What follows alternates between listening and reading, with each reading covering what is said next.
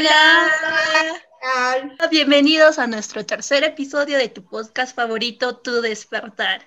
Yo soy Erika, creadora de Conciencia al Máximo, y hoy me acompañan. Hola, yo soy Paola, creadora de Auténticamente. Hola, yo soy Mauri, mentora holística. Muy bien, bienvenidas chicas, gracias por acompañarnos y bienvenidos a todos nuestros oyentes.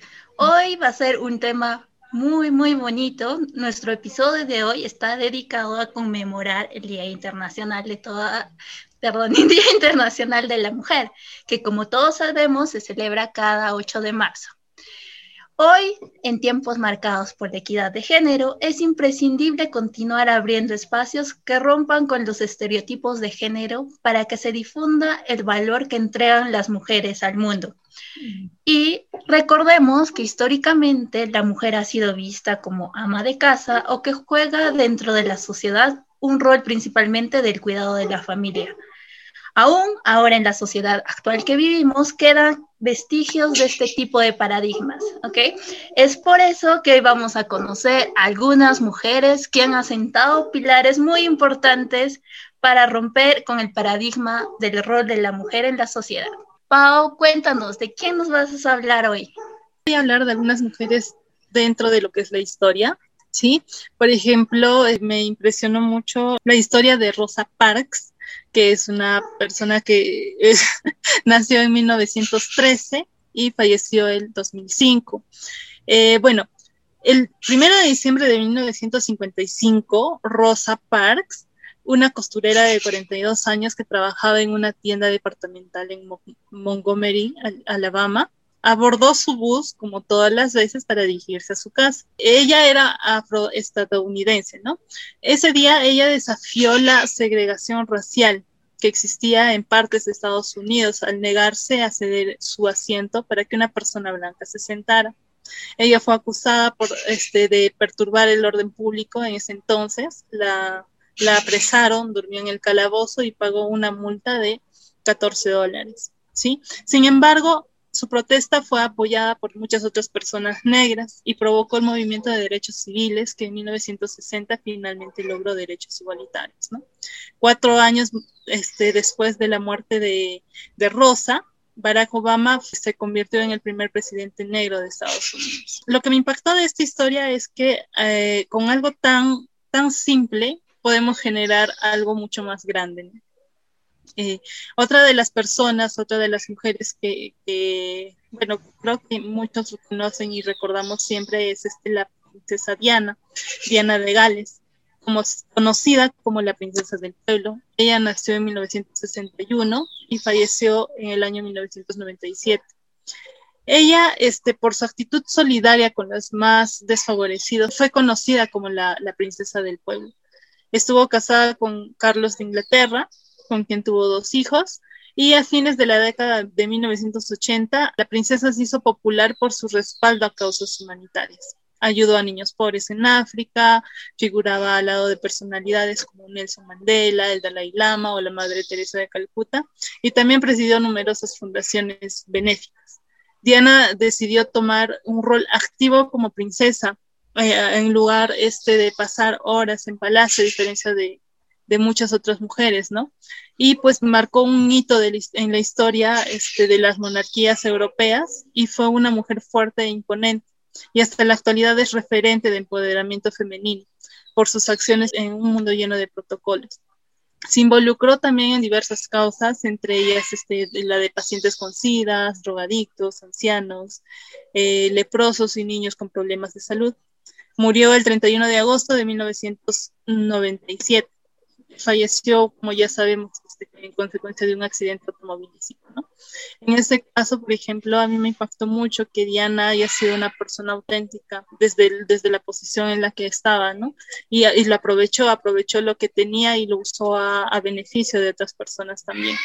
Hablando, por ejemplo, de algo más moderno, podríamos considerar a J. Rowling, es la escritora de Harry Potter, sí, quien pasará a la historia como una de las mujeres más importantes gracias a ser la creadora de esta saga. fan, fan. Esta saga ha sido este, vendida a más de 450 millones de libros en todo el mundo, además del éxito de sus películas, ¿no? está considerada ya como la mejor escritora de fantasía de todos los tiempos. Eh, ella hizo de su pasión algo mucho más grande. Eh, vuelvo a decir, de donde estemos, de lo que tenemos, pues estas mujeres se inspiran a, hacer mucho más. Y otra de las personas que consideré dentro de, este, esta lista es a, Coco Chanel. No, ya sabemos, esa marca ahora hoy en día es muy famosa, muy conocida.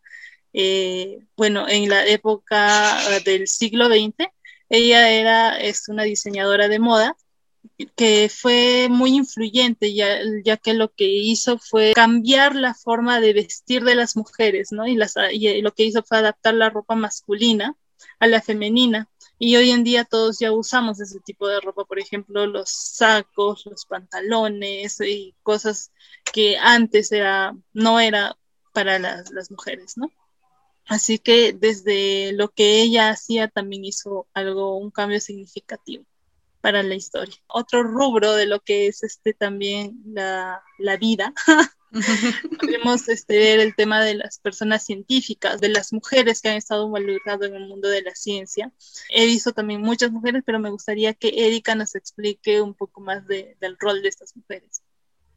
Muchas gracias, Pau. Y como tú mencionaste, el rol de las mujeres en la ciencia hoy y antes también era muy minoritario, ¿ok? Solo, solo el 30% de científicos son mujeres.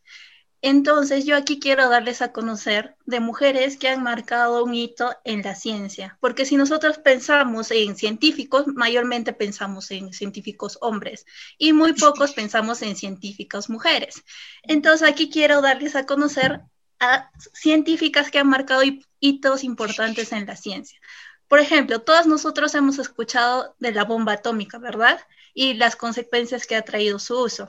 Entonces, aquí quiero presentarles a una de las que dio los conocimientos necesarios para hacer el desarrollo de la bomba atómica. Esta persona se llama Liz Miner. Sí, Liz Miner es la científica que descubrió la fisión nuclear, la mujer que consigue escapar de los nazis y considerada la madre judía de la bomba atómica y al mismo tiempo es la única científica que no quiso colaborar en el proyecto Manhattan. El proyecto Manhattan es un proyecto donde que varios científicos se reunieron para desarrollar la bomba atómica. Entonces, veamos un poquito sobre Liz Miner. Liz Miner nació en 1878 en Viena. Fue la primera mujer en conseguir ser profesora física en una institución universitaria en Alemania.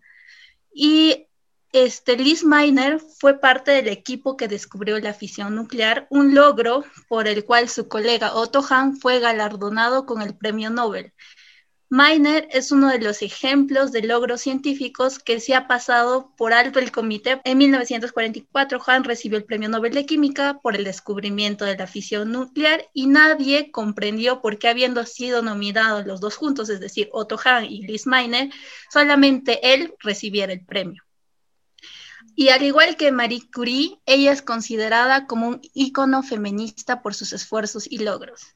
Finalmente, Liz Miner murió en Cambridge el 27 de octubre de 1968, quedándonos de ella el descubrimiento del punto de la fisión nuclear y su constante lucha por ser reconocida como científica y mujer.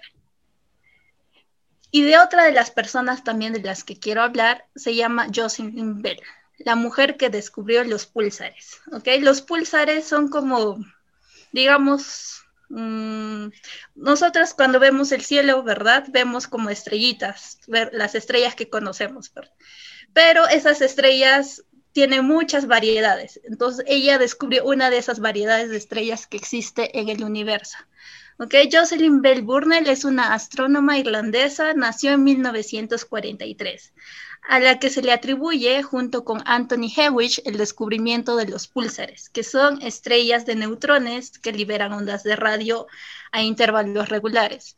Su perseverancia y el apoyo de sus padres la llevaron a superar los obstáculos impuestos y perseguir una carrera donde la presencia de mujeres era prácticamente nula, hasta convertirse en una de las primeras catedráticas de física de Gran Bretaña.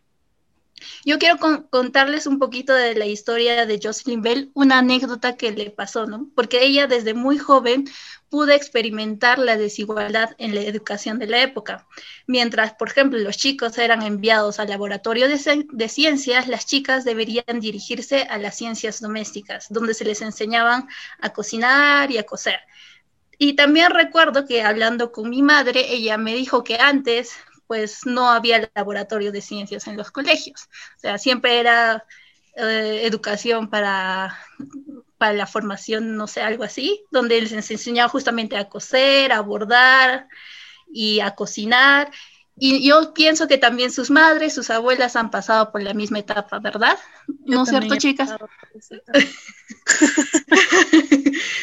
sí. De hecho, no sé si seguirá hasta ahora impartiéndose esa clase de ciencias domésticas o no, pero también yo recuerdo haber hecho una clase de ciencias domésticas. Y pero también tenía la opción de ser laboratorio. Pero en la época de Jocelyn Bell, no era común que las chicas entren a un laboratorio de ciencias. Entonces, ¿qué hicieron? Pues los padres de Jocelyn y otros padres protestaron contra esa discriminación y lograron que sus hijas acudieran a la clase de ciencias. Cuando Jocelyn empezó a trabajar en su tesis doctoral, tampoco esperaba descubrir una especie de estrellas desconocidas, ¿no? Que hoy son los púlsares. Entonces, la detección de púlsares es considerada uno de los descubrimientos astronómicos más relevantes del siglo XX, ya que ha permitido contrastar la teoría de la evolución estelar.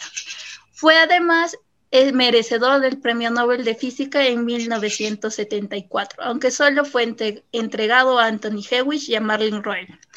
Jocelyn Bell fue excluida de este premio. A pesar de ello, Jocelyn continuó con su carrera en la, investigación astronómica, consiguiendo muchos otros logros. Es así que en 2018, Jocelyn fue galardonada con el premio especial Breakthrough, en la, que reconocían así la labor del astrónoma en el, en el descubrimiento de los púlsares. Este premio del Breakthrough es como los Oscars de la ciencia. ¿Ok? Entonces, este premio también traía un premio económico se le otorgó 3 millones de dólares y con ese dinero Jocelyn este, fundó una fundación para impulsar económicamente a mujeres, comunidades étnicas minoritarias y refugiados para ayudarlos a convertir en investigadores en el campo de la física, con lo que renueva su compromiso e interés con la igualdad y la diversidad.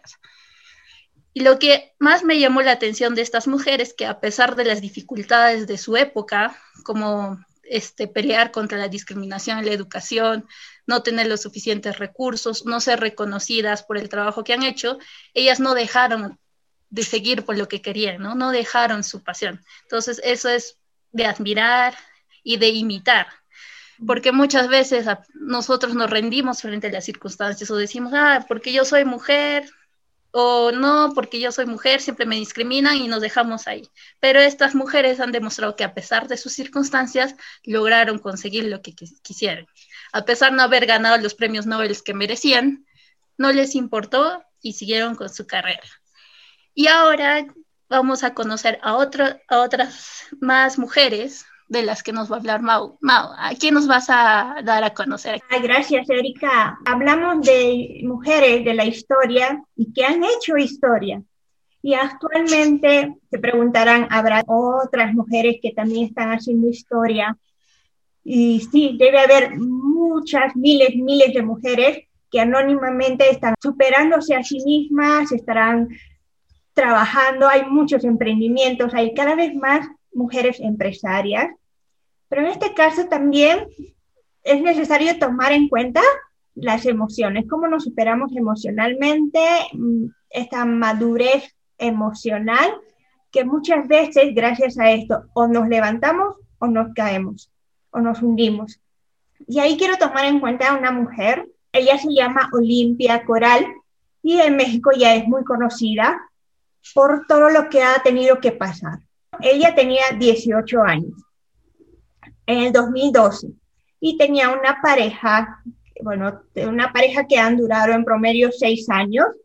Y entonces cuando uno tiene pareja, cuando tiene eh, también mucho tiempo, puedes llegar a tener cierta confianza que han llegado a un acuerdo de grabarse un video íntimo cuando tenía 18 años. O para nosotros puede decir es muy chiquilla, pero para esa edad también ya es mucha confianza sobre todo. Ya es la libertad de tomar decisiones. ¿Qué pasó? Que a los, al poco tiempo este video se empezó a difundir por WhatsApp, entre amistades de WhatsApp. Después llegó a Facebook y ya después a otros canales de donde esto se propaga mucha, uh, muchos videos de intimidad. Entonces, ¿qué pasa ahí? A una edad de 18 años se sentía culpable, se sentía como que hasta como una delincuente, hice algo malo porque ella proviene de un pueblo tan pequeño de México, de Puebla, y dentro de Puebla hay un, un pueblito pequeño que se llama Huauchinango. Entonces, cuando es más pequeño, la población como que se empieza a enterar de quién es, sabían su nombre porque se le veía en el video solo ella, no su pareja. Y se le veía todo. Entonces, en ninguna parte del video salía su pareja. Entonces la señalaban a ella porque ella la conocía. Su familia no sabía de eso. Entonces ella estaba pasando esta vergüenza sola y a tal punto que un diario local llegó a publicar con la imagen de, de ella sobre como haciendo una moja de lo que ha pasado y han llegado a etiquetarla. O sea, es una etapa muy, muy depresiva, se quiso quitar la vida. Cuando su familia se enteró, porque ya, ya no era un secreto, lo conocía mucha gente, la que, la que ayudó a poder levantarse fue la que menos esperaba, porque se enteró su mamá, su familia, y lo que hizo fue arrodillarse y llorarle a su mamá y decir, perdóname, perdóname, no, yo no quería que pasara esto. Lo que su madre le dijo fue, niña, yo también tengo intimidades, tu tía tiene intimidades, o sea, en otras palabras, pero acá en el video lo vamos a decir así. Todas las mujeres tenemos relaciones íntimas en cualquier etapa de nuestra vida. La diferencia, o sea, no eres pecadora. La diferencia está que has sido expuesta. Y ahí entendió, puedo, puede, puede sentir un gran alivio, decir, no debería sentirme culpable. Lo que han vulnerable, más bien han violado mis derechos de privacidad. Entonces, desde ahí se ha vuelto como un propósito para ella decir, porque han pasado en este afán de publicar y, compartir y la gente le señalaba, le empezaba a poner etiquetas fuertes ella se armó de valor. A los ocho meses, en este lapso de que pasaba en su pueblo, buscaba una forma de denunciar este hecho, porque no podía, que, no podía ser que estos videos se desaparecieran de, de los canales pornográficos. Al contrario, tuvo más acoso vulneraban también derechos al decirle, te voy a, voy a sacar estos videos si tú me pasas otro video de tu hermana, de tu mamá, similar. O sea, esto ya era otro nivel de hostigamiento. Cuando fue a denunciar, la respuesta que le dieron es, ahí nadie te ha obligado. Esto fue un acuerdo. Ya no hubo una violación tampoco en el video. Por lo tanto, no había un delito o algo que especificara que esto debería ser denunciado. Por esta su sorpresa, porque tampoco le podía poner un nombre. No sé esto, este nombre que han violado mi derecho de privacidad. No sé cómo se llama. Empezó a estudiar derecho y desde el 2012 hasta el 2014 empezó a armar un grupo y formuló una propuesta de ley y esta ley ha sido ya um, propuesta en varios foros, que han dialogado bastante, y ya en el 2019, el 3 de diciembre, finalizando el 2019, ha sido aprobada en la capital de México esta ley que ha propuesto.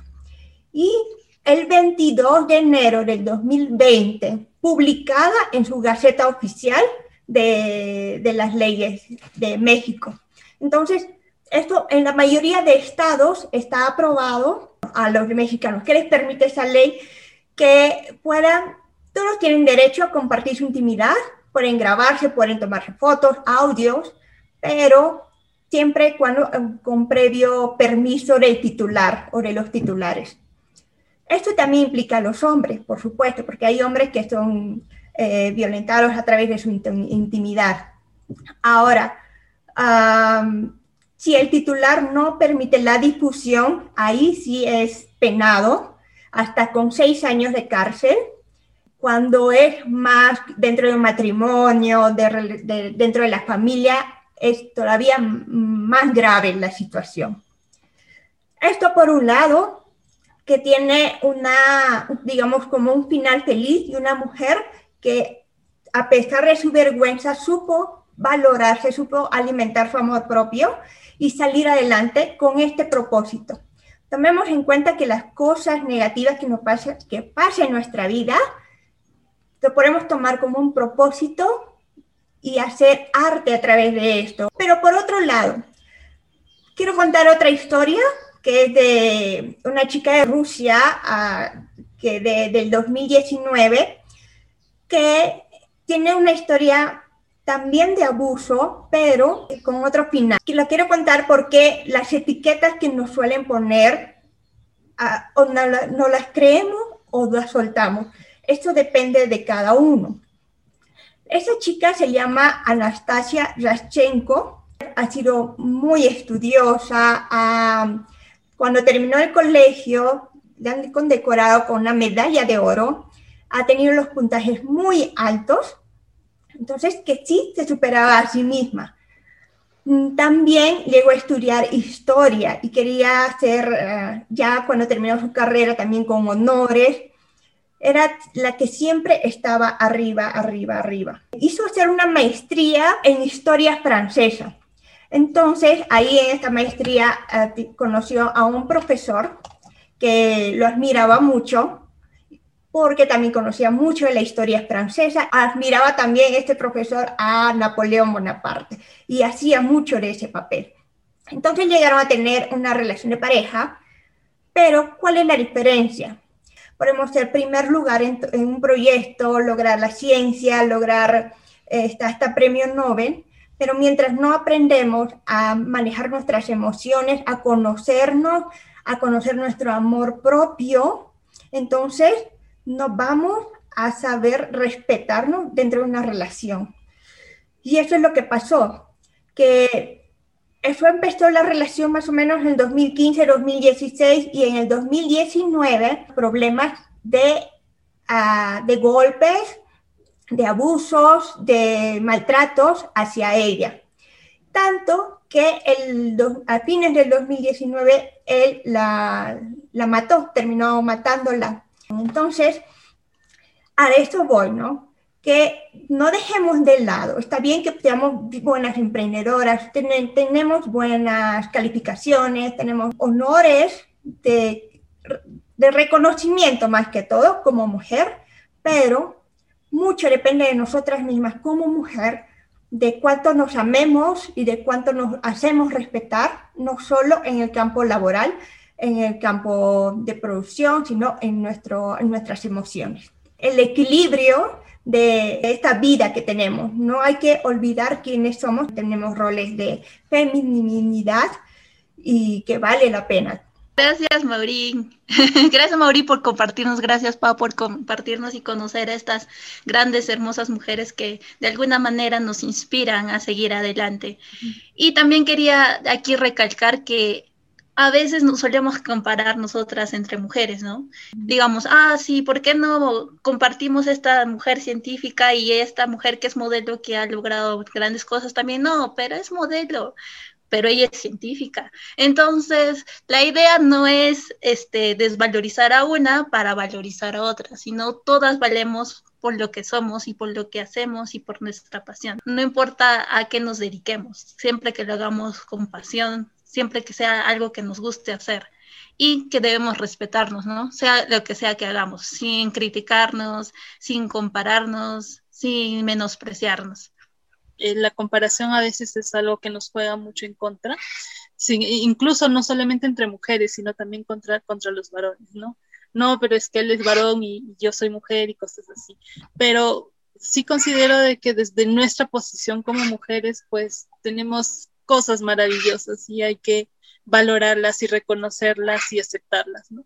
Eh, más allá de todo, hemos hablado de muchas, este, de muchos ejemplos de mujeres, por ejemplo, que han logrado grandes cosas, sí, pero yo recalco mucho, este, como dice Maurín, el aspecto emocional y desde dónde hicieron y lograron lo que lograron, ¿no?